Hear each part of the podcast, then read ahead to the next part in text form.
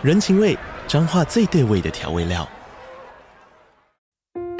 人，你在这端，我在那端，各自忙碌又相互牵挂。情，街角的吵杂声传递温暖与思念。味，是从每一个转角飘出的乡愁。这里是彰化县政府 Pocket 节目《彰化早咖》，我是主持人内克。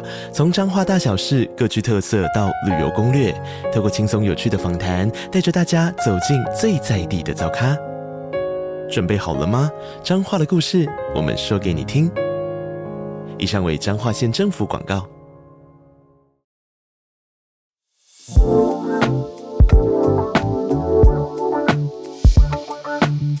大家好，我是蘑菇。嗨，大家好，我是王喵。我们又来到职人访谈，大家有没有觉得我们很多职人访谈？绝对不是我们没有话题可以聊了。这一个公司，这一个就是算是，其实他们先来接触我，就是有主动发他们办的活动消息来问我有没有机会做推广。那我先说，不是我不做对抗，因为我真的不太熟，所以我很怕就是讲错话，很怕被延上。对对对，然后你就不懂又乱讲，对，所以我就一直都没有特别。在我的粉砖介绍但是因为我想说 in practice 是一个还蛮好机会好好介绍一下他们。我们请来了 anoha ceo 我们念错。没错没错 好就是我们请来的 anoha ceo 的就是两个算是创办人然后对我来讲都是小妹妹。好小哦天哪你们大学毕业刚毕业几年？毕业也蛮久了吧我们也毕业个四五年了吧。对四五年。三十岁了没？快 了快了。二还二开头对我来讲 就是太小了，你知道吗？好，那我们先，他们名字也很可爱哦。我们先讲一下，因为我们这次录音器是呃两位创办人，就是一个在台北，一个在高雄。在台北现场的是仁川，你好，我是仁川。在台北现场，在线仁川。仁川在台北就是跟我们在同一个空间。在高雄的是我们的春川，就是在高雄 SNG 连线的春川。我们录音的前天刚好是 Super Junior 在高雄。见老婆的时间，高雄应该非常非常多乐迷们。昨天我打工的餐厅有专门来看 Super Junior 的粉丝们哇出现，还好我以为会看到 Super Junior，可能要去顶王才看得到。仁川跟春川，好可爱的名字哦！仁川跟春川可以稍微让我们介绍一下，让我们听众了解一下 Ano Haseyo 是一个什么样的单位，然后现在在做一些什么样的活动。可能有一些听众有认识我们的管道可能是来自最近我们办了一些就是邀请韩国独立乐团来台湾演出的活动。更早的话其实我们原本是一个算从大学广播电台起家的粉丝专业。开始我们就是想说想要多介绍一些没有那么多人认识的韩国音乐所以才会叫做 unknown 然后就是有点幼稚的取了一个谐音叫 unknowhasay 这样子。介绍比较多，像是独立乐团啊，或者是比较少人听到的 K-pop 的收录曲。之前也有一些介绍嘻哈音乐的单元。现在主要就是以把韩国独立音乐介绍到台湾来，让台湾的听众认识，这样为目标在努力。对我来说会有点特别，就是当年 K-pop 虽然有红，但其实大家也不是那么全面的了解。但你们又切到一个。更对我来讲是更小众的一个领域，就是韩国独立乐团。所以你们那时候是本来就很喜欢听独立乐团呢，还是你们只是觉得这边大家都还没攻进来？我觉得两者都是。老实说，第一个是一方面，呃，春川其实本身听比较听，也是听蛮多台湾的独立音乐。那我们两个共同点是我们两个都听很多 K-pop。所以就是我们在韩国音乐这方面就有共同话题。那当时我们在广播电台的时候，我们发现已经有非常非常多节目在讲 K-pop，就是韩国的流行音乐这块。我们就很希望再去找一下，哎，还有没有没有人介绍过的东西？所以我们就会想说，哎，台湾既然有独立音乐，那韩国应该也有吧？我们就开始去研究，就发现韩国独立音乐其实有非常多很很棒的乐团之外，还有很多多元的曲风，而不是在大家对 K-pop 的认识可能就比较多舞曲，但是 K indie 的话，其实是有非常非常多不一样的乐种。所以我们在一方面就是我们两个又对韩文略懂，所以我们就可以就是去研究一下。仁川仁川其实是正大韩文系毕业的啦。嗯、觉得我们这系列已经快要变成正大韩文系毕业后要做什么？什么 跟韩语兔竞争？对啊，对但，所以我们那时候就是呃，也是一方面是找找到一个还没有人在介绍的音乐，所以其实就有蛮多听众变成说，他们会觉得 Andong Haseyo 是一个他们可以认识呃韩国独立音乐的可能。少数的几个管道之一。韩国独立音乐，我真的有觉得这几年很蓬勃发展诶、欸，可能是呃有一说也是因为就是 K-pop 现在因为赚很多钱，所以很多就是制作人或者是很多人他会愿意再多花一些钱去投资一些比较有音乐梦的人。对，然后像我们之前看 Sing Again 系列的节目的时候，其实也会发现有很多那一种比较小众的或是独立乐团的歌手出来比赛，像。第一届的李承允嘛，三十号，他其实应该就是很典型的是，没错，独立音乐出来的，只是现在稍微也蛮有名的。对对对对对，其实我觉得韩国独立音乐有蛮多是透过电视节目开始，因为像 Super Band 这个节目，也是第一届开始，其实就在韩国算是造成蛮大的风潮，台湾乐迷也非常非常多，都是借由这个选秀节目开始认识韩国独立音乐。然后再接下来，Super Band 又出了第二季，还有像刚刚说的 Sing Again，还有 Great Soul Invention 这些非常非常多，可能是独立音乐人可以去展现自己的舞台，这么就是这种主流电视台上可以站上舞台的机会出现，嗯、所以就有蛮多可能 K-pop 乐迷也开始就会认识到这些独立音乐人。前面讲的那些节目之外，更早。可能大家会知道是那个吧，《无限挑战》的 Vocal 江江边音乐季吗？对对对对对对对，从那个时候开始就有一点迹象。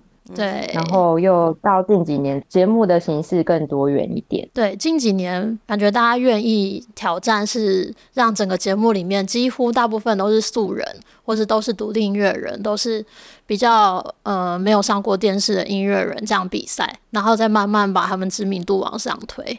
觉得是对电视台来说应该是挑战，挑战是蛮。如果说以比较宏观来看，我自己的观察是，韩国很喜欢那一种就是素人或者是很不得志的艺人，然后让他们有一个机会舞台发声，然后就有看到他们那种像杂草般一样生存力，然后他们喜欢把这种东西拍起来，因为又是素人或是不太有名的艺人，所以相对成本还秀啦。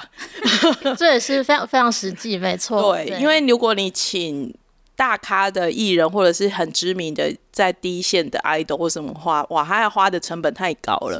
然后他宁愿给这些人多一点机会，然后他们看韩剧就知道嘛，也很煽情嘛，就是他们很喜欢去那一种，就是拍他们可能一两平的小套房，然后 很辛苦，然后一天只吃一餐这样子，然后要努力的，然后甚至最后让他们去去打扮，然后变成是艺人般闪亮的出场。我觉得韩国就很喜欢拍，没错，这系列包含选秀节目也是，没错，只是他们就是这几年可能就是又把比较偏主流的选秀。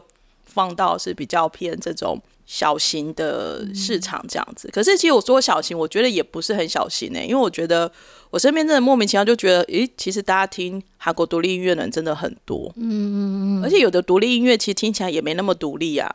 确实，有时候独立音乐的定义可能是在于它的流量，不一定是哦，你好诚实，没有啦，我开玩笑。但是确实，因为韩国韩国独立音乐人，我自己觉得真的非常非常非常大量。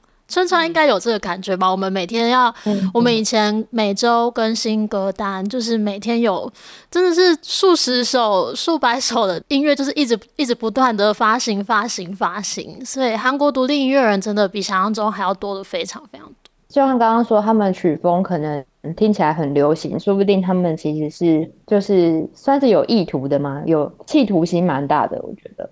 就是蛮期待自己可以从这个比较小的舞台继续往上，然后爆红或者是走入主流的野心，我觉得是蛮大的。其实讲现实一点呐，你当你的音乐越多人听，你的知名度越来越高，其实你得到成就感才会越来越多。是，当然钱也会越来越多。我觉得这是互相互相在一起的。刚刚有提到，就是你们那时候或者是现在，其实你们还是要做很多大量的功课。是以一个。比较少听独立乐团的我来说，你们是怎么去找到这些独立音乐歌手？然后你们是怎么去挑，或者是你们是怎么去判断把它带来台湾会有市场，还是是怎么样？或者是你们也会飞去韩国听吗？就是很好奇。我们以前就是可能大学那大学那阵子，或者大学刚毕业还比较比较闲的时候，有去过韩国算旅游两次。然后那两次我们就是蛮密集的排一些，比如去宏大的 Live Club，就是我们每天晚上就去不同的 Live Club 看表演。然后因为他们的形式比较像是你入场就付一点酒水费，然后就是今天所有演出的乐团你都可以看，但是他们可能不一定很有名，就是大家轮流上台这样。但是我们那时候去的时间比较早，大概二零一七年左右吧。所以很多可能现在蛮有名的团，那个时候都还在做这种小型的公演，就有比较多机会可以看到这种整个带宏大的 life 的文化，然后也去认识一些当时没有那么有名的团，但是能透过访问他们，然后留下一些接触的那个印象。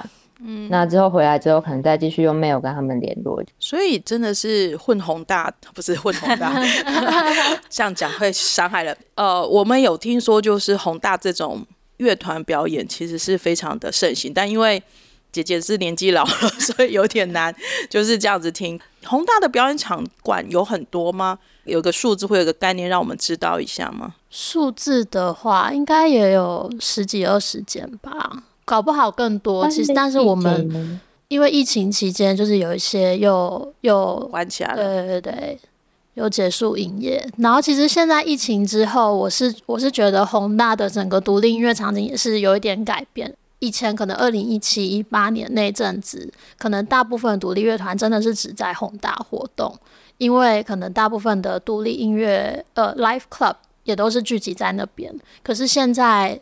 我觉得开始慢慢有在往可能离太远或是中路，就是在在往其他地区就有新建一些其他的音乐场馆，然后也不会说所有的独立音乐、独立乐团们都只在宏大活动。他们这些刚出道的独立乐团，或者是还在努力的独立乐团，他们很多都是要靠这种就是表演才能过日子嘛。那他们也是会是因为你刚刚春川有说，就是等于其实是。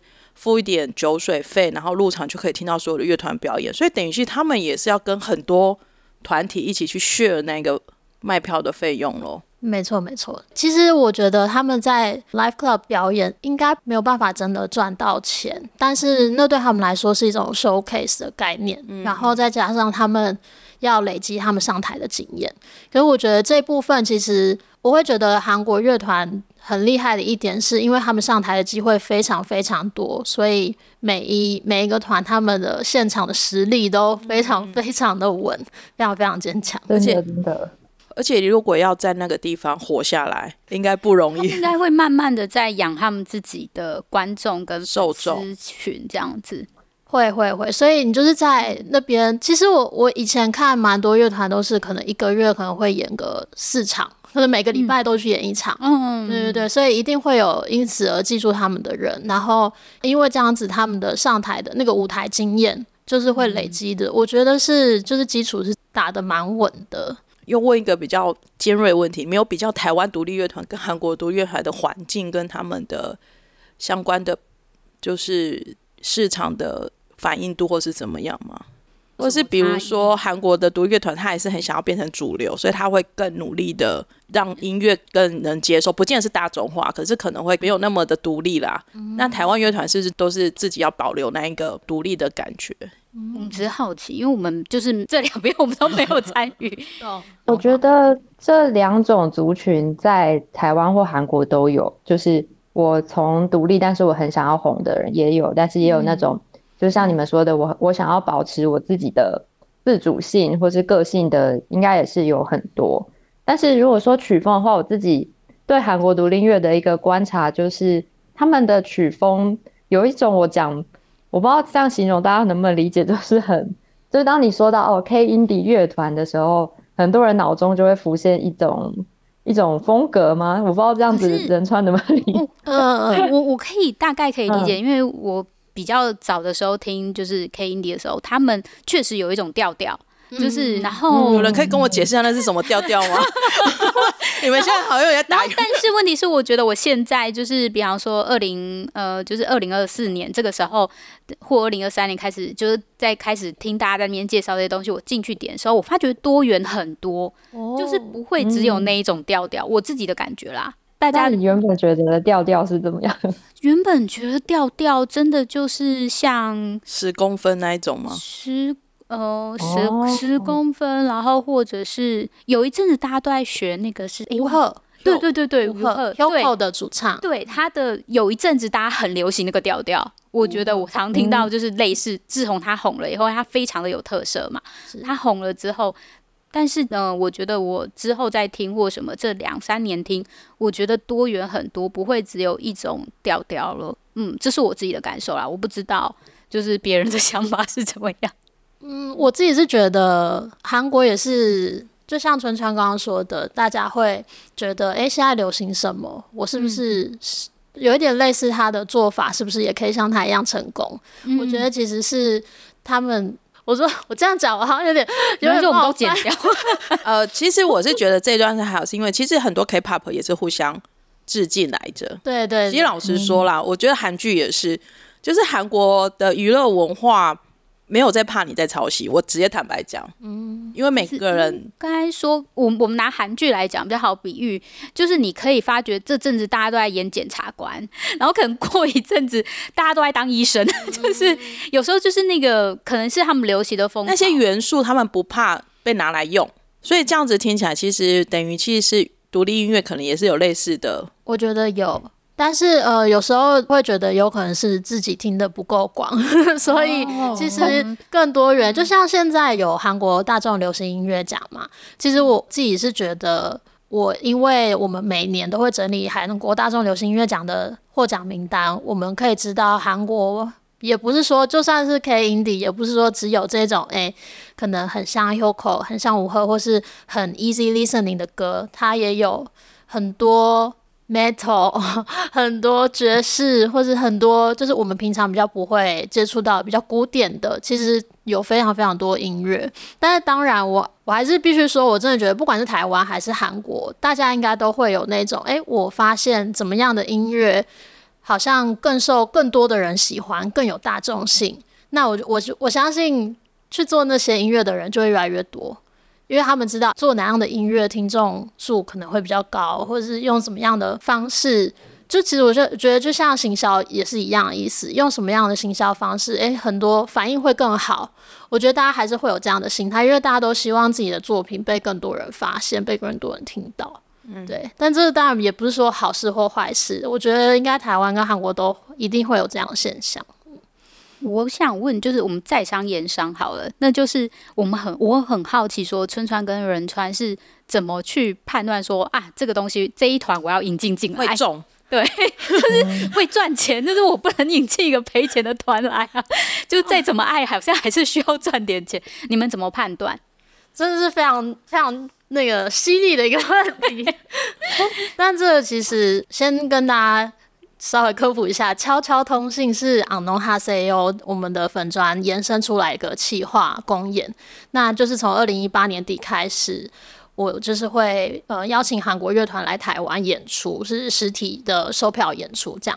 那悄悄通信的选团标准，其实在最一开始真的就是私心。我喜欢什么样的团，然后我想要推荐，然后我就去邀。那但是到呃，因为我们之前这中间有因为疫情，所以中断了，应该有两三年吧。一直到二零二二年底，我们用 TRPP 这个乐团，就是在让这个企划回归。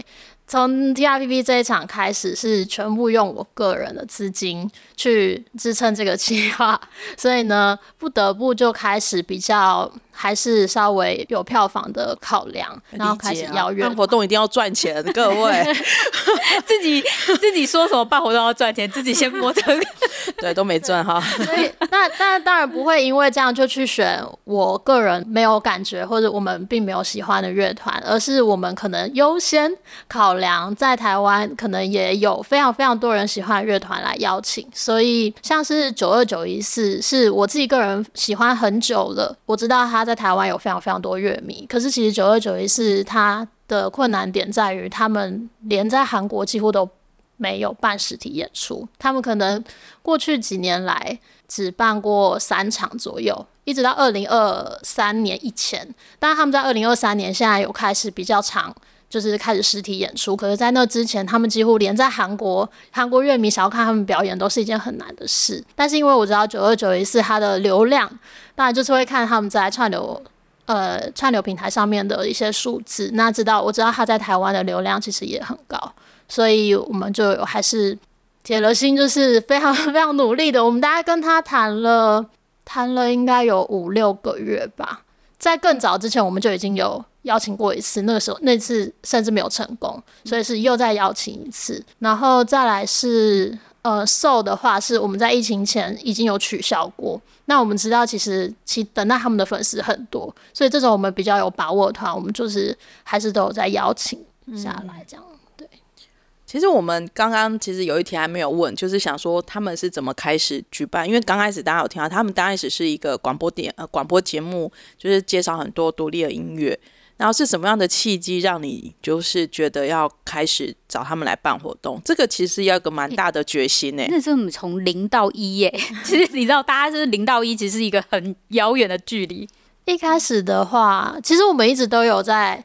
思考这件事，我们那时候其实还只是大学生嘛，所以等一下，对他们那时候只是大学生哦，好烦哦，所以那时候无法做到这件事，也也不敢做。老实说，其实我春川仁川，我们两个人一直都很希望台湾乐迷可以用直接亲眼看到这些人的表演的方式去认识音乐，但是因为我们。也没钱，没有资源，然后也没有经验，所以其实是对这件事情完全没有没有任何没有任何头绪。但是，一直到我后来在一间 live house，在的沃 live house 打工之后，那个时候的工作伙伴他们有知道说，诶、我在经营 Onoha s a l e 这个平台，然后知道我们认识很多韩国独立音乐，所以他们就有给我一些鼓励跟资源，说，哎，可以试试看做邀请韩国音韩国独立乐团来台湾呐、我们可以在金流上有一些辅助，所以其实那个时候是用的 World Live House 的名义去举办悄悄通信的，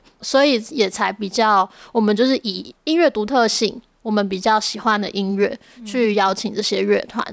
那那个时候开始，我就。稍微累积了一点办活动的经验，所以大概知道说，哎、邀请乐团会是怎么一回事，然后要怎么样去卖票，怎么样去宣传，所以那个时候就开始在的我就累积一些经验。那一直到疫情，就是因为疫情，我们就取消了好几场德沃的工作伙伴，现在我们也都离开了，所以后来是疫情之后就会变成。仁川，我本人 用就是全部用我自己的资金去重启悄悄通信这个企划，这样子其实很不容易耶。我觉得第一个是年纪还算轻嘛，因为就是我在这个年纪，我可能也不敢干这件事情。然后第二个是，呃，要引进的活动内容又不是这么的 popular 的，就是老实说，你们应该每次都很担心票房吧？非常。理解理解，开票的那一天，开票的前前一个礼拜，或者是售票那一天，应该是超。你是想说我喜欢跟你喜欢的差距到底在哪里？对对对，这个其实是，可是这个也是，我觉得是最大的挑战，但是。其实一直到现在，我们一年没有办法办太多演出。其中一个原因也是因为，如果是要把只是纯粹把我喜欢的乐团全部邀请过来，我当然希望。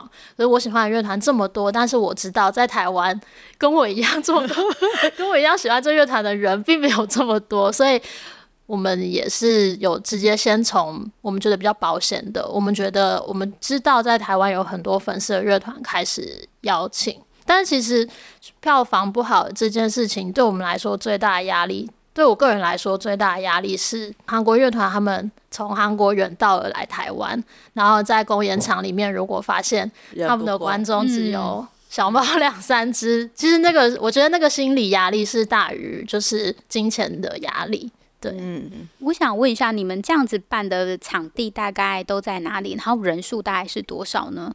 我们目前大部分的演出都是五百人左右，通常都是在 The Wave，或者是我们之前也有办在 New Zone 这个场馆。那这两个场地大部分都是五百到六百人，但到呃去年底我们有办一个 Fan Meeting，是音乐人下弦上的呃 Mini Live and Fan Meeting，那一场的人数规模是一千人左右。其实不论办几百人，其实压力都很大。相信我蘑菇蘑菇也是有经验，我办过三百、五百，也现在办到一千，我都觉得压力都很大。是是是，对。你们会接受就是你们的听众来许愿吗？我们接受。老实说，我们很需要。好，就是如果大家有在听 K Indie 的，或者是你有什么喜欢的乐团，可以去，你可以在 ANOHASEYO 留言给我们。其实现在已经，其实真的蛮经经常会有粉丝们，就是会突然来，突然私讯我们说，请问你们可不可以邀请谁，或是说。有上次有一个很特别的是，我发现我喜欢的音乐人现在来台湾玩，请问有机会让他演出？我好像知道那一个 哦，那个真的太有名了。我就想说，哈，你说我我突然明天跟他说，你要不要来办一场演唱会吗？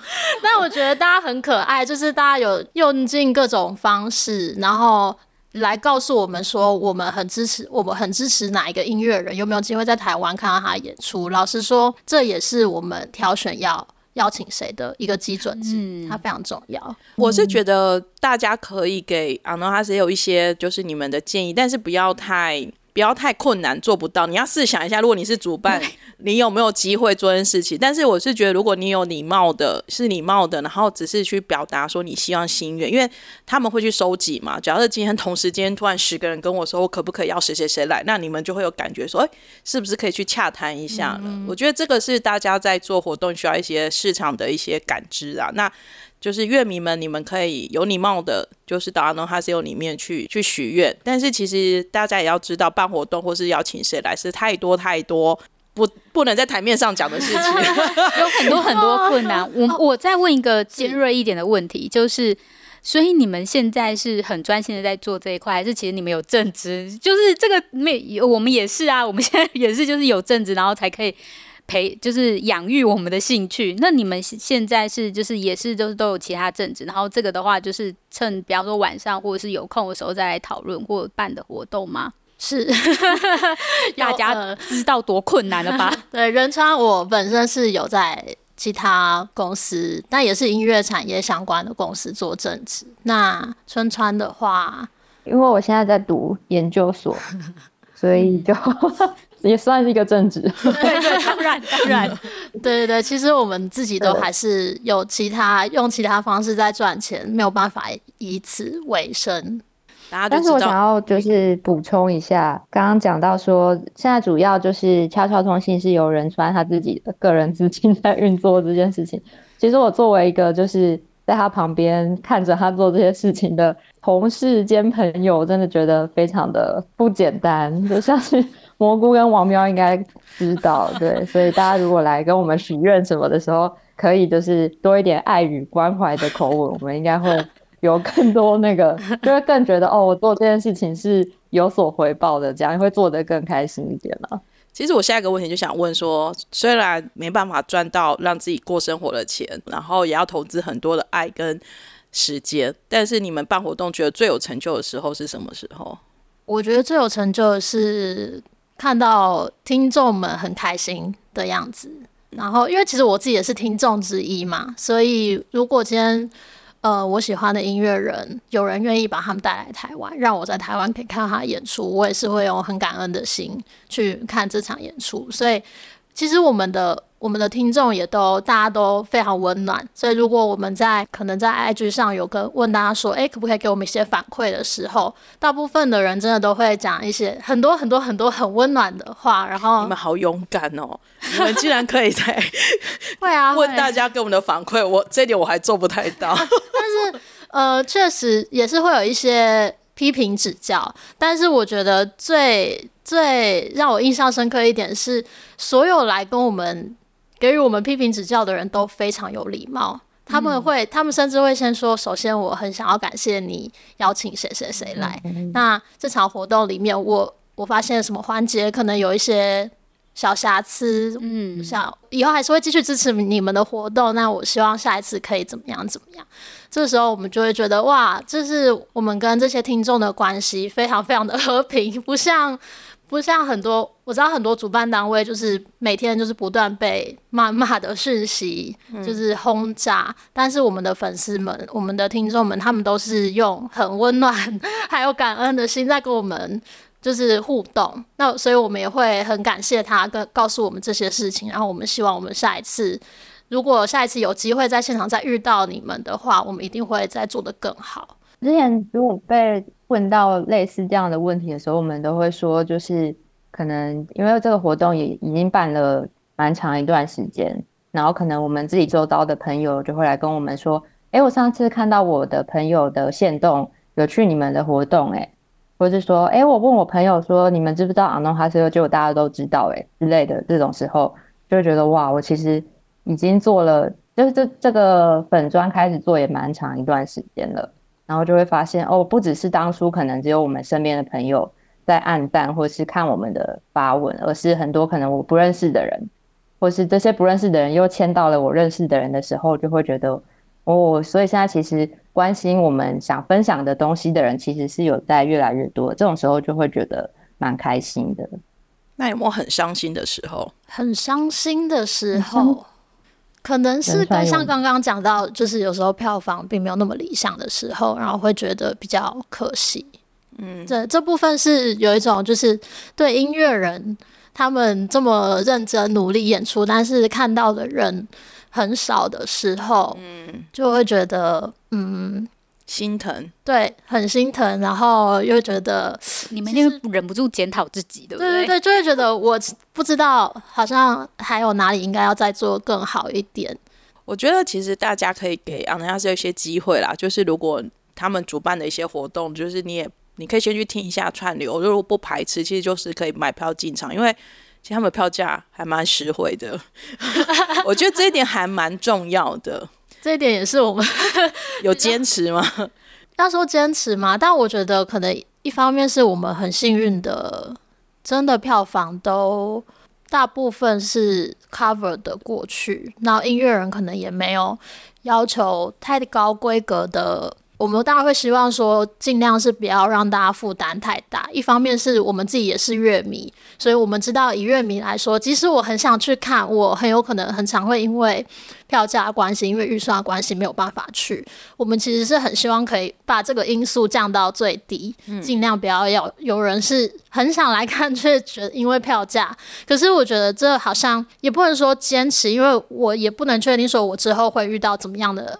讲白一点，就是我不知道我以后邀请音乐人是说费用会不会特别高？我觉得应该是说，所谓坚持就是我们是赚合理的利润。是是是，我觉得是坚持我们赚合理的利润。然后就是，如果我今天的票价超出预算，不是因为我故意要去抬高票价，而是我办这场活动它所需要的成本，它可能真的就是要这么高。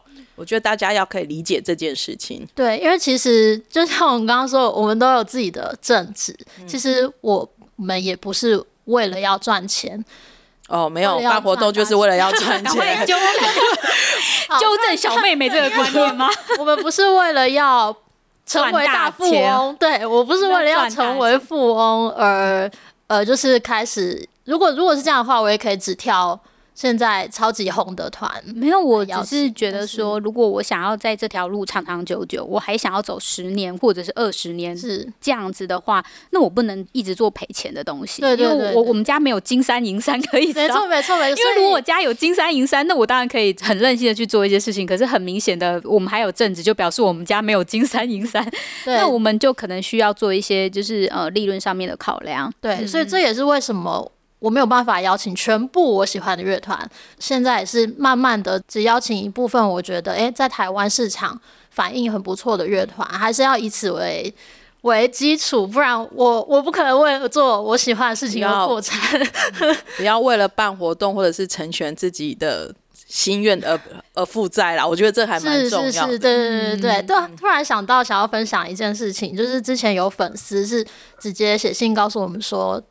请问你们可不可以邀请谁？然后我们甚至做了市场调查，我们相信有很多人想要来看他们这些。哦、那当初我其实我其实跟这个粉丝说，目前我们没有我们没有要邀请这个乐团的考量。如果说你们你们已经有能力，因为在这个粉丝有特别讲说，哎，我们团队里面有。会美美编的人啊，会企划的人，嗯、我就说，那如果你们有这能力，其实我也支持你们可以自己举办。但是，然后如果有任何需要资源的部分，我们可以协助。可是，我必须告诉你们，就是有什么事情需要考量，什么样的什么样的部分有什么样的开销，什么样的部分有什么样的开销。因为那个粉丝一开始听到这件事情，马上就跟我说，我们决定要自己主办了。哇！然后我就说。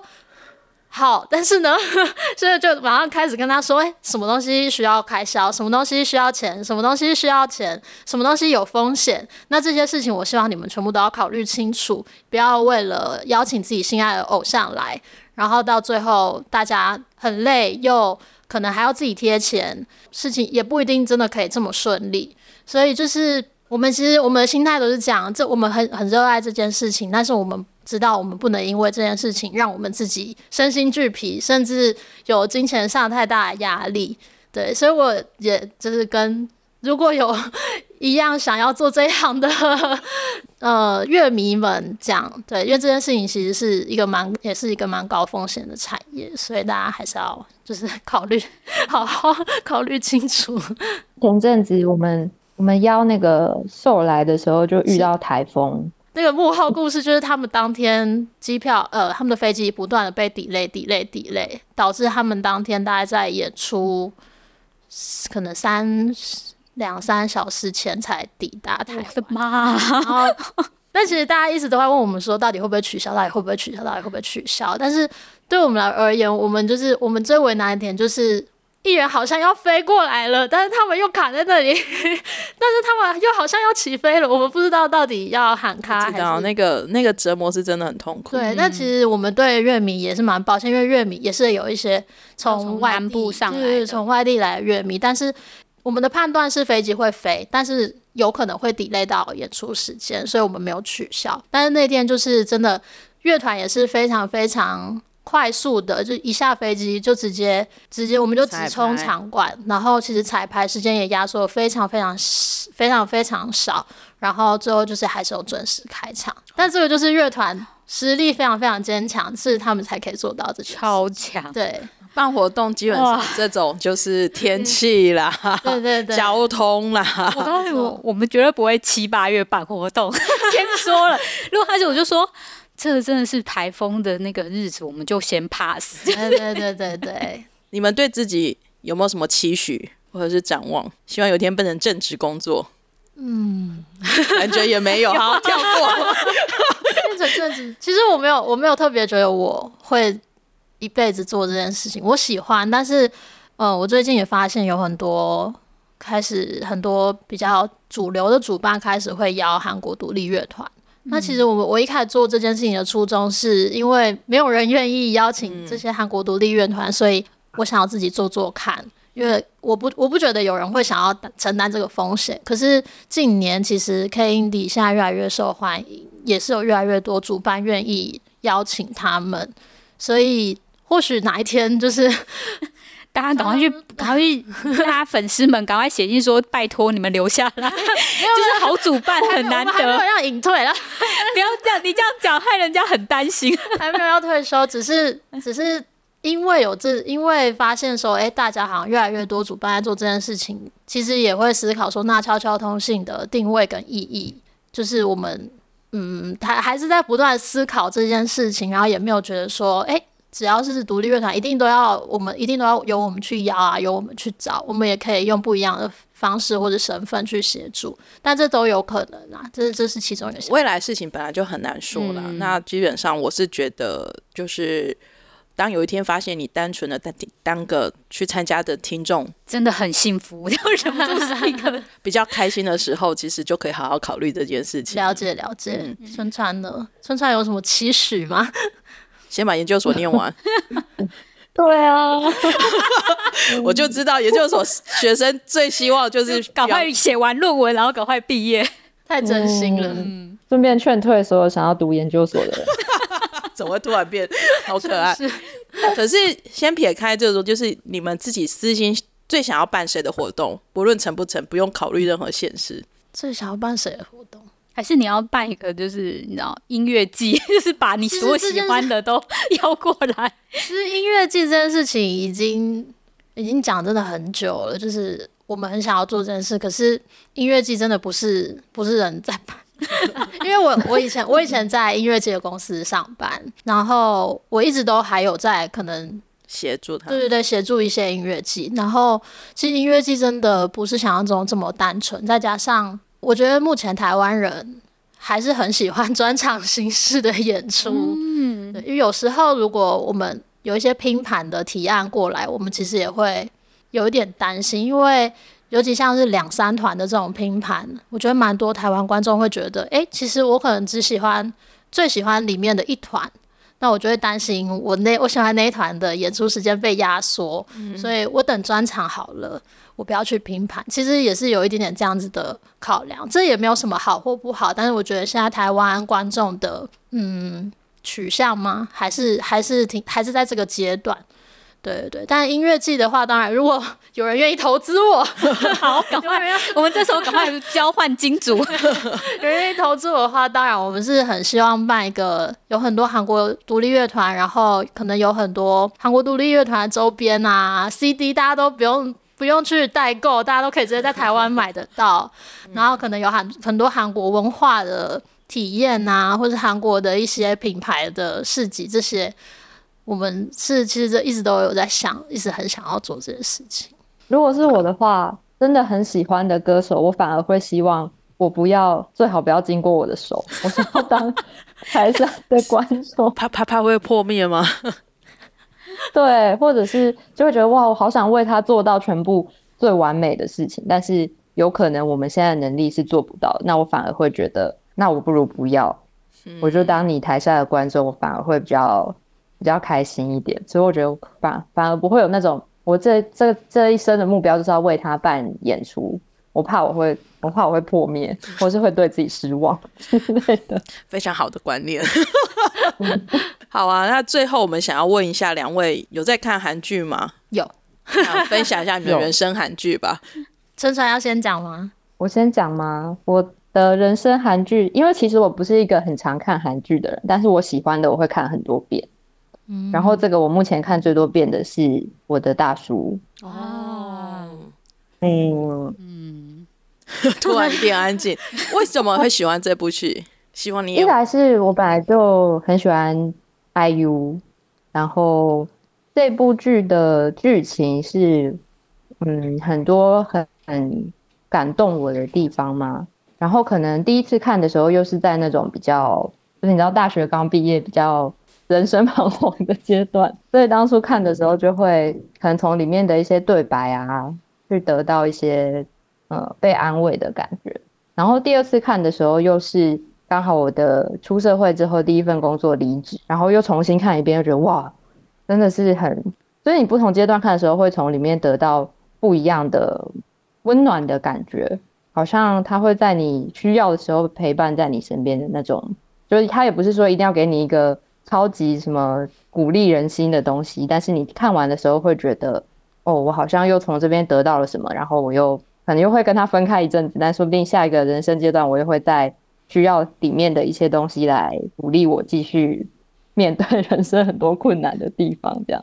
那仁川呢？我的人生韩剧应该是回答吧，一九八八。我们就开始想起回答，然后后面数字后面是哪一个呢？我的 memo 还写成一九九八，对不起，一九八八。对，这部应该是我觉得看的时候真的是。边看每集都边看边哭，但是又觉得还是会一直想要去回味。每一集都有很多。那你的年纪一九八八，应该是你有感，你可以感受得到那种一九八八的氛围吗？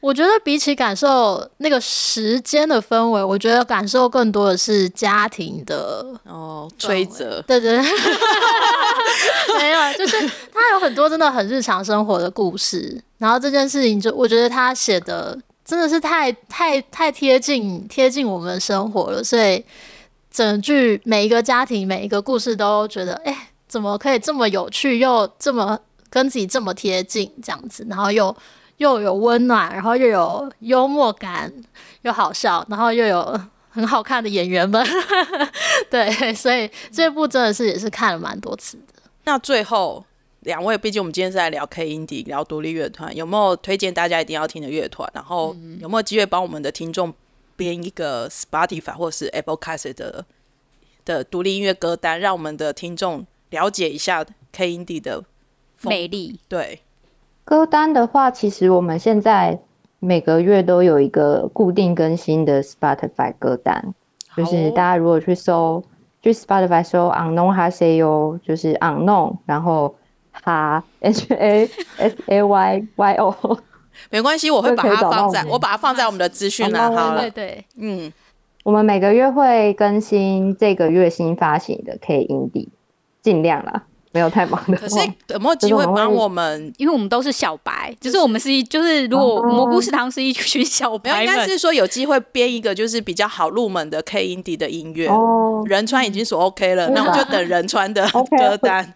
等我跟川川其实也有一起讨论过，我们觉得蘑菇食堂的听众可能会对有演唱韩剧 OST 的乐团可能会稍微熟悉一点，或是一些。其实其实就是 OST 有一些都是乐团他们自己写的，嗯，所以这种可能你会发现，哎、欸，你平常看的剧里面出现的音乐，其实是一个独立乐团的作品，蛮多的，对对对，其实这个我们也蛮想要分享给大家，所以我觉得可以针对这个，我们可以来。帮大家做一个，就是帮我们编一个歌单，就是十首、二十首，是那种好任性哦，这很棒，我们很 我们很开心，因为我们要把它突破他的听众圈，好吗？对啊，因为我们其实也蛮多，有时候活动会发现，哎、欸，其实某一些乐团的听众蛮多都是韩剧的粉，呃、嗯，那个那叫什么？